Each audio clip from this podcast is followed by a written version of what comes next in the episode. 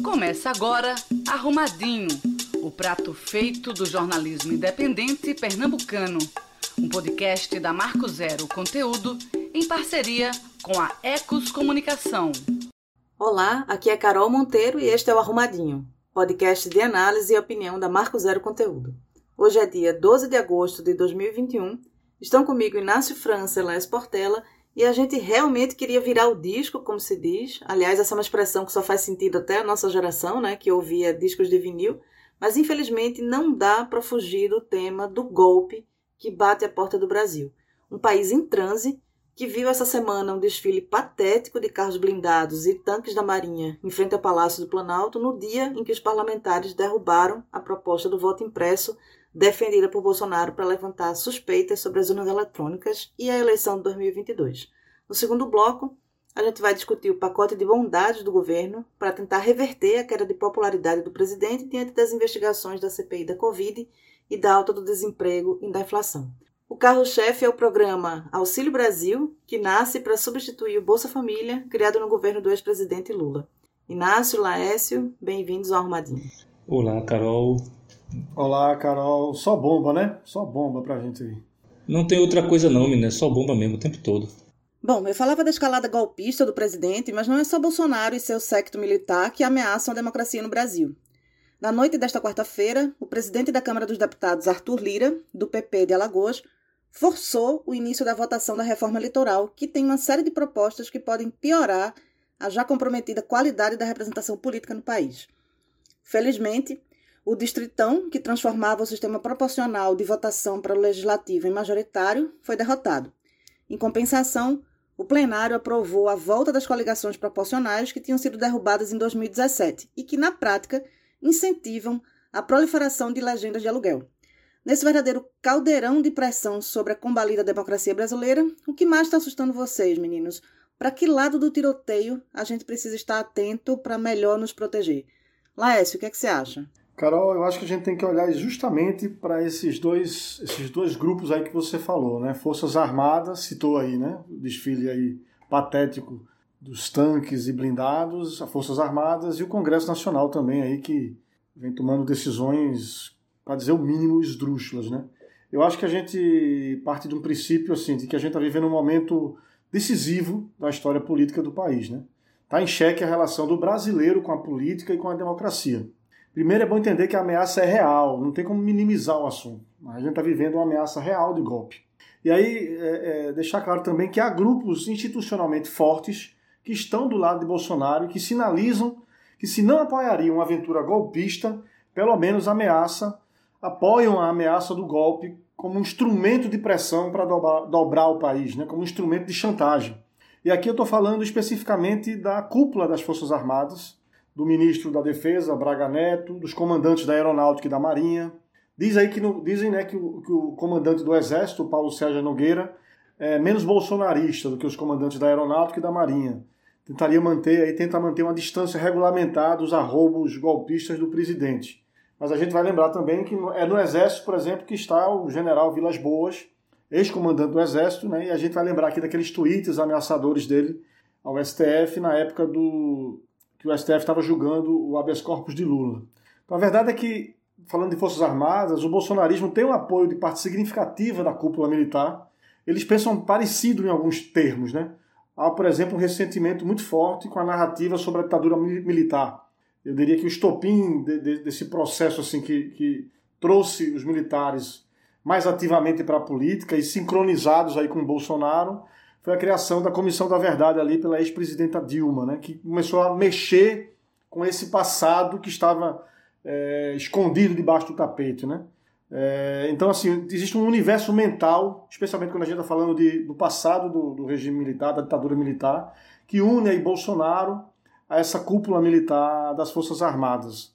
Mas há nuances também. É bom a gente lembrar, por exemplo, que a cúpula militar não apoiou, é, o Bolsonaro queria que os, que os militares é, entrassem nos estados e tivessem uma postura contra o, o distanciamento, o isolamento social, quando a, a pandemia estava na situação mais grave ali, uma, uma, uma, posição contra os governadores e os comandantes foram contrários a isso. Aliás, isso aconteceu em abril e foi quando eles foram demitidos, né, afastados. E aí o Braga Neto assumiu a defesa, a defesa o, o Ministério da Defesa mudou o comando, atrelando novos comandantes mais à figura do Bolsonaro. Então, eu, eu, a cúpula militar, inclusive, é, concorda com outras ideias de Bolsonaro, concorda que com a visão de Bolsonaro de que o Congresso Nacional e o Poder Judiciário atuam contra o Executivo, extrapolam seus poderes, né? É, invadem áreas do Executivo, atrapalham o governo Bolsonaro. E eles também, essa cúpula militar, também desconfia das urnas eletrônicas e, deve, e defendem o voto impresso. Né? Assim, é, é importante deixar isso claro. Então, assim, se, tá, se há nuances de discordância, no grosso eles apoiam o discurso de Bolsonaro. Né? É, é, é, essa cúpula tem um viés de origem antidemocrático e uma desconfiança em relação ao mundo da política. Né? É, eu estou dizendo isso não na perspectiva de que os militares decidem. Né? Um golpe tá, passa pela decisão dos, dos, dos, dos, militares. Se eles decidirem dar o golpe, o golpe é certo e, e, e, é, e é fato. Eu não acho isso, nada disso. Ah, mas, mas, eles têm um poder, eles não têm um poder total, mas eles têm um poder, eu diria até mais no outro sentido, um poder de atuar e ameaçar nos bastidores, amedrontar os fracos e os interessados, né, os descompromissados com a democracia. Eu acho que, que a, a pressão deles se dá muito mais nesse, nesse sentido de tensionar o mundo político, é, no sentido mesmo de chantagear e enfraquecer essas outras entidades políticas, essas instituições, né? É uma pressão meio simbólica, né, mas relevante no contexto que que a gente está. Né, em, que, em que o governo é cada vez mais militarizado, né?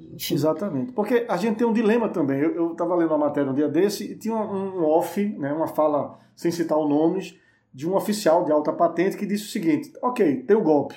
E, e no dia seguinte? Faz o quê? O que é que vai acontecer no dia seguinte? Quer dizer, até o golpe precisa ser administrado, né? A falácia do golpe, as agressões, é uma coisa. Agora precisa dar ordem depois ao golpe. Como é que faz isso? Né? O golpe não é tanque na rua, né? Eu acho que a gente precisa entender que não, não é mais golpe agora, não é mais tanque na rua. É amedrontar, calar, naturalizar o autoritarismo sob o, man, o manto, o suposto manto da democracia, né? Para tentar manter, fazer avançar o autoritarismo de Bolsonaro, mantendo as aparências de democracia. Então não significa tanque na rua. Tanque na rua é ditadura. Então, assim, tem uma é, os militares trabalham nesse, nesse sentido da, da pressão, né? eu acho muito forte para avançar o autoritarismo. Então tem que ficar de olho neles. A outra coisa que eu queria chamar a atenção é para o Congresso, para os parlamentares. Tem muita gente comemorando, vibrando aí o resultado da, da votação do, do, na Câmara do voto impresso, né, que, que, que derrubou a proposta de Bolsonaro do voto impresso. É, mas é preciso a gente ter alguns, algum cuidado, analisar melhor, com mais cuidado, esses números. Né? Os jornais destacaram que o PP e o PL foram decisivos para derrotar a proposta defendida por Bolsonaro. PP e PL são do Centrão. Se você somasse, somar os dois partidos, foram 27 votos a favor da proposta, mas 36 contra e 18 ausências. As ausências aqui são votos contra, porque não permitem que, que a proposta de Bolsonaro chegasse aos 308 votos favoráveis. Se todos votassem a favor do, do PP e do PL, a, gente, a, a diferença de 79 votos para aprovar a proposta seria só de 25. Faltariam só 25 votos, né? Então aparece uma coisa positiva: o PP é de Ciro, de Ciro Nogueira, o PP de Arthur Lira, apoiadores de Bolsonaro. Mas é preciso ver o outro lado da moeda assim também. Só PT, Partido dos Trabalhadores, e o PCdoB votaram fechado contra o voto impresso. E, é, e o partido da Rede, né, que só tem um parlamentar. Todos os demais partidos que estão, os mais de 20 partidos que estão no Congresso Nacional, votaram divididos. Tanto é que o voto impresso ganhou. Foram 229 votos favoráveis contra 218 contrários. A proposta não passou porque precisava de 308, porque é uma proposta de emenda constitucional. Mas veja, os partidos que formam, querem, que querem construir uma terceira via contra Bolsonaro e Lula, PSDB, DEM, PSDB, PSD, desculpa, e MDB, majoritariamente votaram a favor do, do, do, voto impresso. Né? O PSDB deu 14 votos a favor, o DEM deu 8, o PSD de Kassab 20 a favor do voto impresso, o MDB 15. São todos partidos que têm pré-candidatos, que estão articulando para ter pré-candidato. O Novo deu 5 votos a favor. Então, assim, esse resultado mostra a susceptibilidade dos parlamentares ao discurso de Bolsonaro. E o quanto esse discurso antidemocrático em Bolsonaro mexe com as bases desses deputados nos estados. Porque, veja, foi uma votação aberta, então os, os, eleitores sabiam em quem o deputado ia votar. E se boa parte dos deputados, a maioria dos deputados, votou pelo voto impresso, mostra que há um, um, uma adesão também a esse discurso antidemocrático, questionador do processo eleitoral nas bases desses parlamentares. Vejam o quão estratégico é ocupar o legislativo, né? O quanto é fundamental ter uma estratégia forte do campo da esquerda, do campo democrático, para construir maioria no Congresso Nacional. E esse, aliás, é um desafio que está posto desde a redemocratização dos anos 80. E a gente não consegue avançar nisso. Né? Então, eu diria que dentro desse cenário, é, existe muito trabalho pela frente, um trabalho cotidiano. Né? O primeiro é, é assim, um fundamental para fazer frente a esse avanço da, é, conservador nas Forças Armadas e no Congresso Nacional, é chamar as coisas pelo nome. Viu? Especialmente aí Nossa Senhora Imprensa, né? Chamar golpe de golpe, golpista de golpista, extrema-direita de extrema-direita, constranger dentro e fora do país, porque também mobilizar é, outras forças, instituições, países, para denunciar o que está acontecendo no Brasil. A gente não pode naturalizar as agressões. E eu diria, no começo aqui do nosso debate, que é preciso ficar de olho nesse movimento do Congresso Nacional, do avanço e da susceptibilidade dos parlamentares, mesmo aqueles que defendem uma terceira via, uma via contra Bolsonaro, a susceptibilidade deles ao discurso de Bolsonaro, porque votaram a favor do voto impresso, mesmo o voto impresso tendo derrubado, e acompanhar os movimentos da cúpula das Forças Armadas.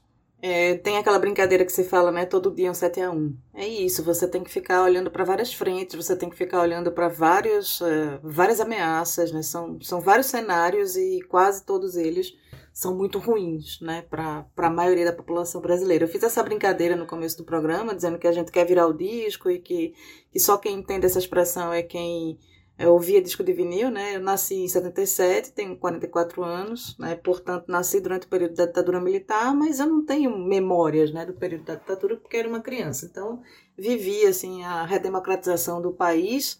É, e, e, sempre me senti assim, talvez tenha sido até ingênua, mas eu me sentia muito segura em relação às instituições, né, pós redemocratização do país. Eu me sentia é, muito tranquila e muito segura apesar de jovem, a democracia brasileira parecia ser forte e a gente descobriu, né, pelo menos aqui desde 2014, a gente descobriu que é, na verdade, ela é muito frágil, né, e ela está realmente em risco. E desde então a gente vem nessa roda viva e nessa é, com essa sensação, né, de de ameaça, né, de ruptura iminente, de golpe, além disso, uma pandemia, né, que é uma coisa histórica que pelo menos nos últimos 100 anos não se viveu nada parecido então isso começa a impactar muito também a, a saúde mental da gente, né, Inácio? Como é que você como é que você está se sentindo assim acompanhando tudo isso e como é que você está vendo tudo que que está acontecendo no Brasil, né, de 2021? Carolina, é, Laércio, eu não sei vocês, sabe, mas não poder virar o disco é, deixa a gente exausto, assim, me deixa exausto, deixa exausto. Tem dia que é pior do que os outros e hoje eu tô eu estou desse jeito. É, não sei se foi por causa disso que eu encontrei um, um sujeito que conserta toca-disco antigo, que conserta radiola. É, eu, eu, vou tentar consertar a radiola que tem aqui em casa para ver se, se pelo menos eu consigo virar o disco de vinil aqui. É, esse negócio cansa, rapaz. É, essa ladeira abaixo que a gente está desde 2016 e que piorou né, em 2018, porque agora, depois de 2018, a nossa vida passou a ser se defender, né? tentar se defender num estresse que também não tem fim, né? Um estresse, nesse eterno 7 a 1 que vocês citaram aí, que você citou aí, que, que Laércio usa essa, esse, esse termo, é um negócio exaustivo ter que bus buscar a bola no fundo do gol o tempo todo, assim, é, de viver sob ataque, né? de viver correndo risco, inclusive correndo risco de vida, né? A gente sabe que num, num eventual golpe militar a gente vai correr risco de vida. É, e viver sem paz, viver sem paz cansa. É, e, e, e, eu acho que eu estou assim hoje é, por saber que o processo eleitoral de 2022 já está tumultuado. O processo eleitoral de 2022 já está atacado. Né? No momento que um presidente da República repete exaustivamente que não confia nas urnas que o que o elegeram, que o elegeu, é, e, e também só porque está atrás das pesquisas e depois diz que também não acredita em, em, pesquisa desde que ele não esteja na frente, né? Se ele estiver na frente ele ele acredita.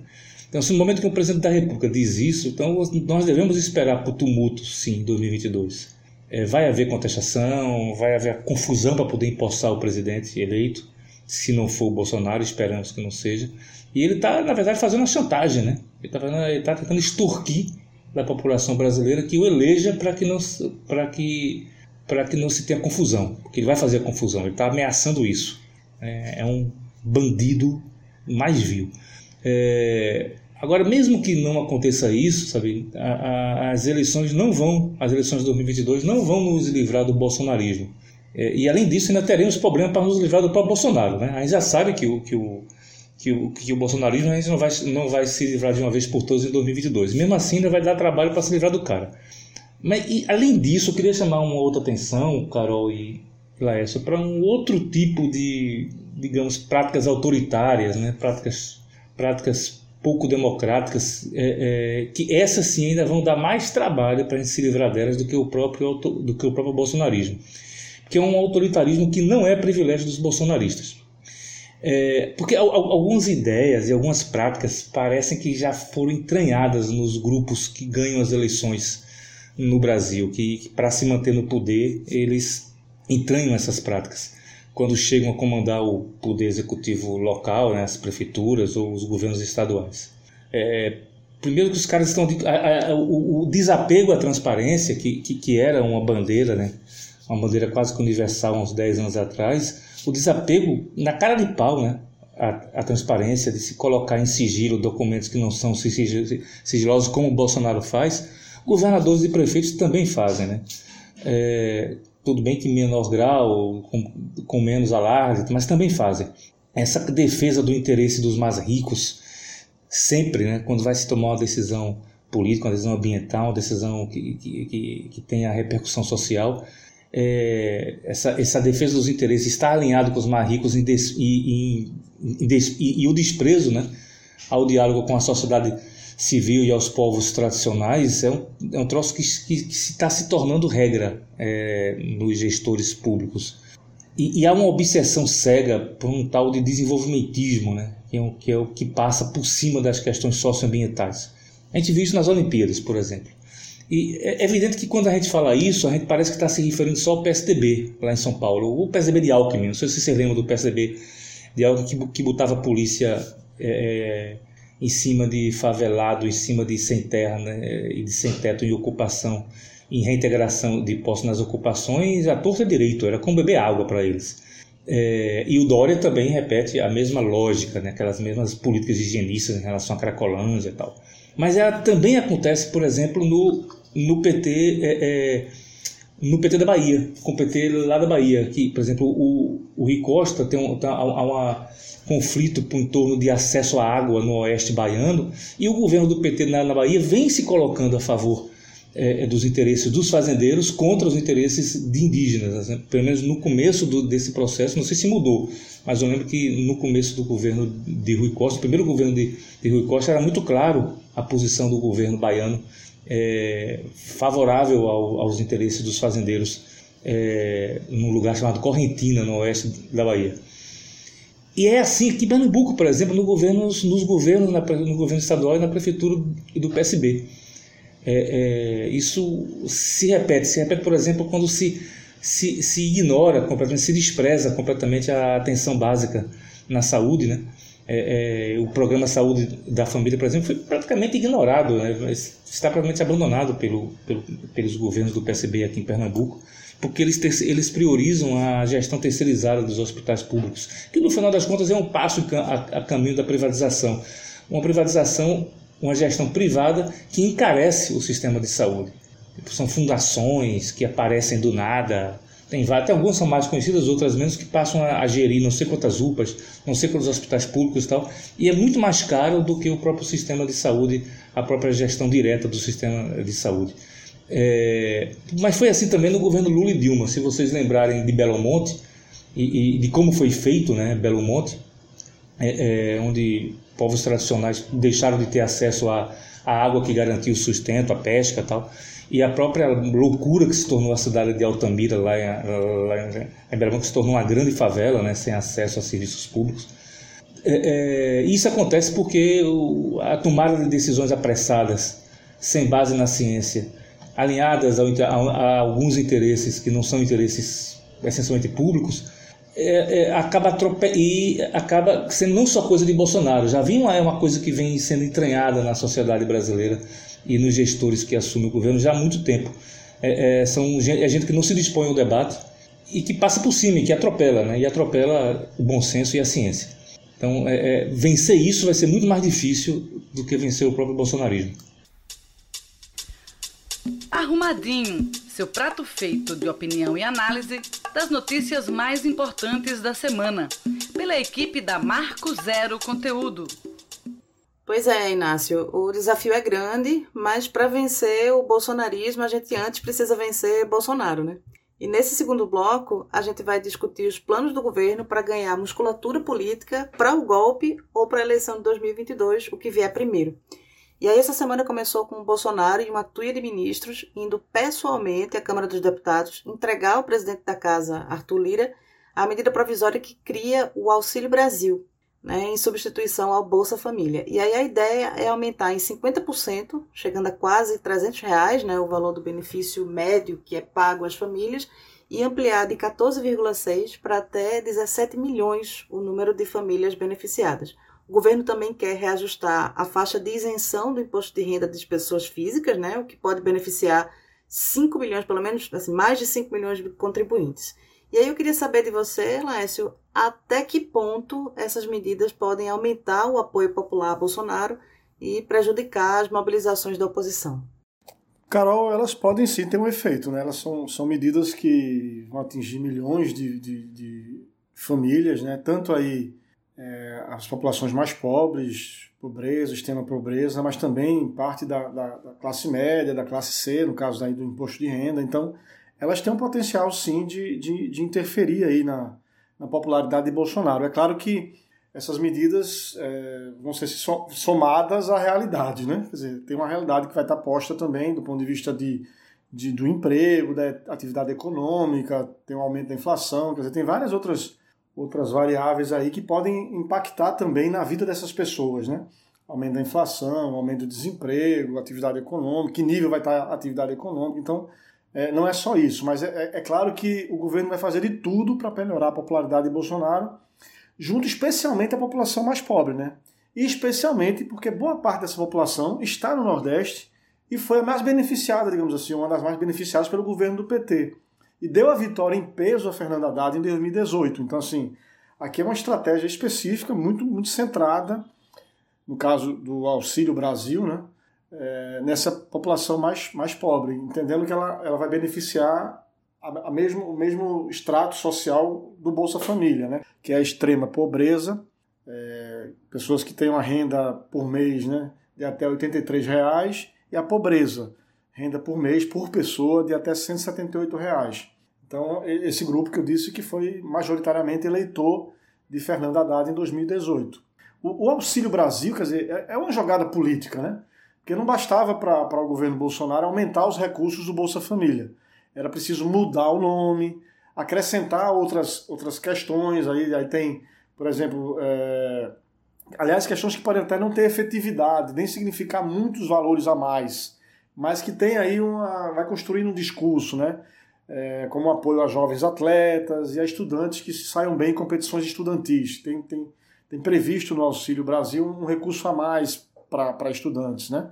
Então, assim, também tem auxílio creche envolvido, é, apoio a produtor, produtores urbanos, a geração de emprego urbano também, produtor rural, quer dizer, tem aí, sinaliza para vários, vários lugares. O que a boa parte dos, dos críticos especialistas falaram é que é um plano, é, primeiro assim, ele não inova como ele está se vendendo, e ele ainda é muito confuso, né?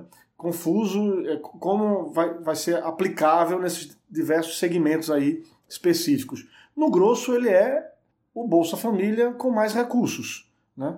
E aí tem uma conta que o governo precisa fechar, né? porque se fala muito da, do Auxílio Brasil, mas o, o, o com, a, com, o teto de gastos, dizer, há, há, um limite de gastos imposto ao governo federal, executivo, e há, uma sobra pequena. Né? O, o, o governo federal avalia que há uma sobra de 30 bilhões de reais onde teria que caber é, esse novo Bolsa Família, digamos assim, né? É, só que tem outros, outros gastos, e gastos inclusive é, como da Previdência, tá? tem muita coisa para contar nesse teto aí, além do, do, do, chamado agora Auxílio Brasil. E aí o governo está propondo uma PEC, chama PEC dos precatórios, que são as dívidas que o governo teria que pagar em 2022, e o governo quer parcelar essa dívida que já é reconhecida pela Justiça, inclusive, em 10 anos, né? E hoje, é, sobre as dívidas, incide a taxa de juros e inflação. O governo quer tirar a inflação, que incide a sua taxa de juros e, parcelar em 10 vezes, para ter recursos para é, esse programa emergencial que começaria agora em novembro. Emergencial que eu digo assim, do ponto de vista político, né? na verdade é um programa permanente, que é o próprio Bolsa Família. Começaria a ser pago em novembro com o final do auxílio emergencial. É, e, aí, e aí, assim, fica claro que o Paulo Guedes entrou de cabeça nessa, nessa nesse conjunto aí de, de, de, de ações para garantir a reeleição do, do, Bolsonaro e a queda dessa. a, a, a, a retomada de alguma popularidade, especialmente nesses segmentos mais de baixa renda, né?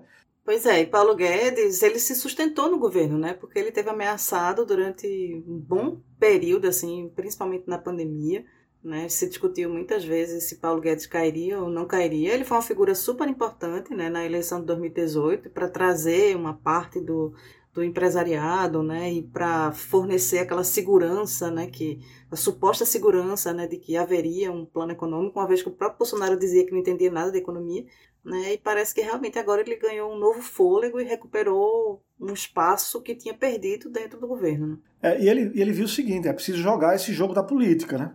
E ele é, tem um, um, um fato interessante, o Paulo Guedes está propondo a criação de um fundo, propondo isso para o Congresso e discutir, é a criação de um fundo que seria alimentado com recursos das privatizações e da venda das estatais. E aí ele está propondo a seguinte divisão: 60% dos recursos advindo das privatizações seriam para pagamento da dívida pública, 20% para pagamento dos precatórios e 20% para a área social, inclusive para o Auxílio Brasil e outras coisas da área social. E aí, ó a frase, ó a pérola de Paulo Guedes, né? Sabendo todos nós, sabendo quem, quem é Paulo Guedes, né? A frase dele é a seguinte: Bolsonaro começa a transferir para o povo o que é do povo. Então aí aqui está a entrega do que ele, do que ele, do, do, discurso que vai ser forjado a partir do Auxílio Brasil, a partir desse fundo, é você privatizar, vender o patrimônio público, né, onde você está tirando do povo, tirando do Estado, pegar 20% desses recursos e investir na área social, que a gente sabe que isso é uma certa falácia aqui, e dizer que Bolsonaro está tirando do povo, está tirando, está começando pela primeira vez a transferir para o povo o que é do povo. Quer dizer, é com esse tipo de falácia, fake news mesmo, né? Vamos dar o nome da coisa, de mentiras e de fake news que a gente vai ter que lidar em 2022. E a verdade é que, que, que ao discurso da defesa da democracia, a esquerda, o campo democrático, vai ter que somar o discurso da defesa da vida, da dignidade, do combate à desigualdade social, combate ao desemprego, à inflação. É, é, é, isso importante também do campo das oposições. Quer dizer, a gente não pode falar só em democracia para que as pessoas defendam a democracia, que elas precisam associar essa democracia a uma democracia de alta intensidade, com participação e com resultados efetivos, né? melhorando a qualidade de vida das pessoas. É esse discurso, que aliás é um discurso que já é um discurso do campo das esquerdas, né? Mas lembre-se que Bolsonaro trabalha com, com essa com, com, é, com, com a questão do medo, né? de gerar medo numa volta do PT, do, do, de Lula. Aliás, o medo foi por muito tempo uma arma poderosa contra Lula, próprio Lula, e contra Brizola, por exemplo. Né? É, lembra que as pessoas diziam que, que, que, os governos, inclusive do PSDB, diziam: ó, Lula vai tirar de todo mundo, né? vai tomar as casas. Era aquela ideia do Brasil comunista, que Lula ia tirar as casas das pessoas para dividir as famílias as famílias, você tem que dividir sua casa com outras famílias. E a gente volta a ter esse discurso agora comunista. Eu não duvido nada que isso volte, sabe? Que esse tema, essa tema, esse tema volte agora. E agora a gente já vê esse movimento todo do governo Bolsonaro de jogar forte para buscar o apoio do que é o eleitor, o eleitor, né? Terminou no governo do PT sendo um eleitor cativo pelas propostas, pelas ações do governo do PT. Mas esse programa, eu queria ouvir Inácio, mas esse programa ele marca é, uma espécie de uma mudança na agenda, né, assim, do, do governo, porque eu acho que pela primeira vez o governo é, oferece um programa que cede benefícios, né, que, que propõe é, distribuir é, renda de alguma forma, é, o que oferece benefícios à população, né, ou principalmente à população mais vulnerável, que era um grupo sobre o qual Bolsonaro nunca falou, né? Era sempre a agenda, uma agenda de retirada de direitos, né? Era uma agenda de manutenção de, de privilégios para determinadas classes e, e nunca no sentido de é, distribuir renda ou de fornecer ou de dar alguma coisa é, de graça, entre aspas, né, para a população mais pobre. Inclusive, contrariando esse discurso da meritocracia, né, que ele, e, e seus seguidores são tão né, apoiadores assim dessa coisa da meritocracia e que o Estado mínimo, que o governo não tem que dar nada e as pessoas né, que não têm chances iguais né, é, precisariam ir atrás da sua renda, da sua formação, da sua educação, do seu acesso à saúde, que nada seria atribuição é, do Estado fornecer. Né? É, te, te parece estranho, Inácio, esse discurso agora de Auxílio Brasil, aumentar a faixa de isenção do imposto de renda, uma, uma agenda positiva, entre aspas, do governo Bolsonaro? Não, eu, não, não, não me parece estranho. Qualquer governo, qualquer governo federal, estadual, prefeitura, é, é, precisa é, recorrer a pacotes de bondades porque é, nem que seja por fins eleitorais, né? por causa de intenções apenas eleitorais. Isso, isso é, é da natureza de qualquer governante, é buscar é, criar alguma estratégia, criar algum programa governamental, algum projeto, alguma política que vale render votos. Isso aí é, é, é da natureza é, do poder executivo. O que me espanta é, é não terem feito isso antes. Por, por exemplo, a, a o ajuste na tabela do imposto de renda é, é algo que deveria ter sido feito há muito, há muito tempo. É, a questão do Bolsa Família, é, ampliação de Bolsa Família, é, é na verdade foi, é prática, foi, foi, algo que foi praticamente uma ideia né, que surgiu para ele, provavelmente por causa do sucesso do auxílio emergencial, dos, da, da, da renta, é, do quanto ele capitalizou com o auxílio emergencial, principalmente no segundo semestre do ano passado. então me espanta que não terem feito isso antes. É, eu não tenho dúvida de que Bolsonaro não está morto, né? como nós gostaríamos que ele estivesse, metafórica e literalmente. E que ele vai recuperar, talvez ele, ele vai recuperar parte dos seus índices de aprovação. Inclusive, eu já, já li reportagens, já, já li comentários de colunistas políticos dizendo que o próprio Lula, o PT, trabalham com essa hipótese. É uma hipótese que, que, que, que está dentro dos cálculos de, de seus adversários políticos. É, agora, só que é, talvez seja necessário falar de algo que é que representa um risco a mais para o governo federal e também para esse pacote de bondades. É um risco que acompanha toda a retomada econômica, né? que acompanha essa retomada econômica é, após pandemia. Né? E principalmente uma economia que se sustenta no agronegócio, na exportação de, de soja e de carne, em que os benefícios para o mercado interno demoram a chegar demora a chegar no, no, no sujeito que está lá na ponta, né? no pedreiro, no motorista de ônibus, demora a chegar para a gente. E, é, e, esse, e por isso esse risco é, é, torna-se maior para o governo federal, que é o risco da inflação. Toda retomada econômica ela vem acompanhada de um processo inflacionário.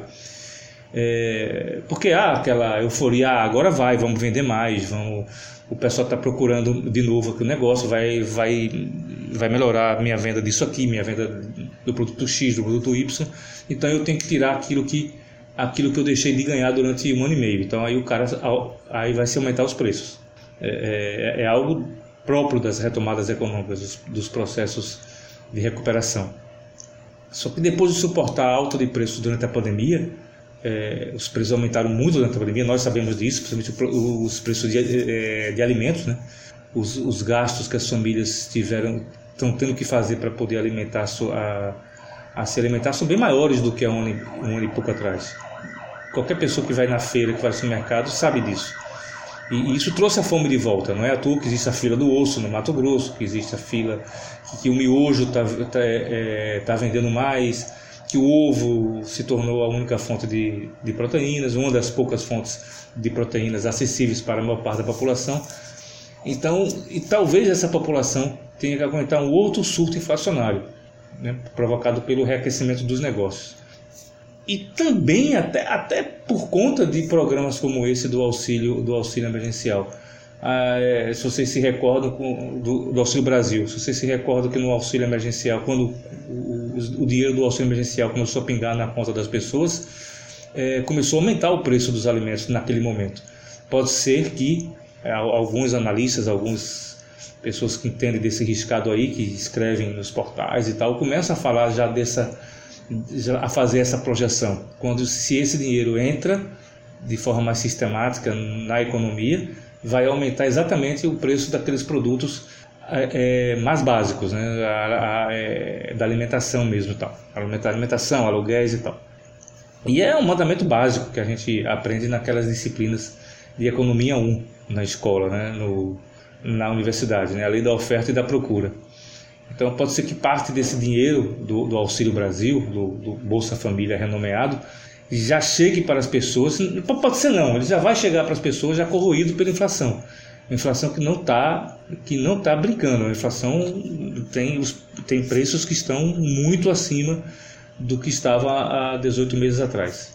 Então, assim, isso precisa ser considerado também. Assim, não é só é, não, não é a gente não ah, Bolsonaro vai criar o Bolsa, é, o, Bolsa Família de novo, vai aumentar o Bolsa Família e ele tá, já está comemorando a subida nos níveis e a gente não, a gente não pode se, se, se, se apavorar com esse tipo de coisa, na, na, verdade, porque temos um caminho, a população brasileira tem um caminho muito mais difícil a trilhar é, é, que não é só a defesa da, a defesa da, é, da democracia, a, a briga para se alimentar também vai continuar nos próximos nos próximos meses e, nos próximo, e no próximo ano. Ouça agora o cardápio da semana. Bom, e a gente segue agora para o cardápio da semana, né, que é esse quadro do arrumadinho em que a gente escolhe uma notícia boa e uma notícia ruim. E aí essa semana quem montou o cardápio fui eu. E a boa notícia é a abertura do agendamento né, e da vacinação para as pessoas acima de 18 anos no Recife, que foi anunciada ontem né, pela Prefeitura. Finalmente a gente chega a essa marca que é importante, né, que é ofertar a imunização para toda a população considerada adulta. E aí, essa oferta foi possível porque a gente recebeu mais de 129 mil doses né, da vacina da Pfizer na madrugada da terça-feira e terminou antecipando, a prefeitura conseguiu antecipar o calendário de vacinação por aqui. E aí a previsão né, de abrir vacinação para toda a população adulta foi antecipada de setembro né, para agora já, né, meados do mês de agosto. Então essa é a boa notícia da semana. Mas aí a má notícia é que, como a alegria de brasileiro dura pouco, né, os resultados aí de um novo estudo realizado por pesquisadores americanos identificaram que as taxas de transmissão, de mortalidade e a capacidade de escapar do sistema imunológico de uma nova variante do coronavírus chamada Lota é maior né, do que se previa inicialmente. E essa variante Lota ela foi identificada pela primeira vez em novembro do ano passado, em Nova York, ainda não há casos de registrados no Brasil. Mas essa pesquisa, que ainda não foi revisada por outros pesquisadores, o que é super importante né, em trabalhos científicos, a gente aprendeu isso durante a pandemia, mas ela já causou impacto porque ela consegue escapar melhor né, da defesa do organismo, em até 10% dos casos, e ela tem uma taxa de letalidade que é semelhante a uma outra variável chamada alfa, detectada no Reino Unido e é 60% mais mortal do que a variante original identificada em Wuhan, na China. Aí a gente fica todo felizinho porque já vai vacinar todo mundo acima de 18 anos. Aí parece que volta, né, para estaca zero, porque lá vai a gente agora querer saber se essas vacinas que a gente está tomando são eficazes para essa variante lota, se ela vai chegar no Brasil e parece que a gente está de volta né, ao, ao pesadelo e essa tranquilidade, essa suposta tranquilidade que a gente vinha começando a sentir por conta da imunização, é, vai-se embora e a gente cai na real que precisa continuar usando máscara, mantendo o distanciamento social, higienizando tudo, etc, etc. Né? Então, realmente, a má notícia é essa tal dessa variante Lota, que eu não tinha ouvido falar dela ainda, mas já estou com medo. Bom, e assim a gente chega ao final desse arrumadinho. Né? Queremos convidar os ouvintes a visitarem a página Marco Zero Conteúdo em www.marcozero.org e as nossas redes sociais no arroba Marco Zero Conteúdo. Entra lá, comenta o episódio de hoje e, se puder, assina Marco Zero, né? que essa é uma forma de apoiar esse jornalismo independente, de qualidade e de interesse público que a gente faz por aqui. Inácio Laécio, obrigada. Tchau, tchau. Tchau, tchau. Vamos lá. Tchau, Carol. Até a próxima. Você ouviu Arrumadinho, podcast da Marco Zero Conteúdo, em parceria com a Ecos Comunicação. Toda quinta-feira, duas da tarde.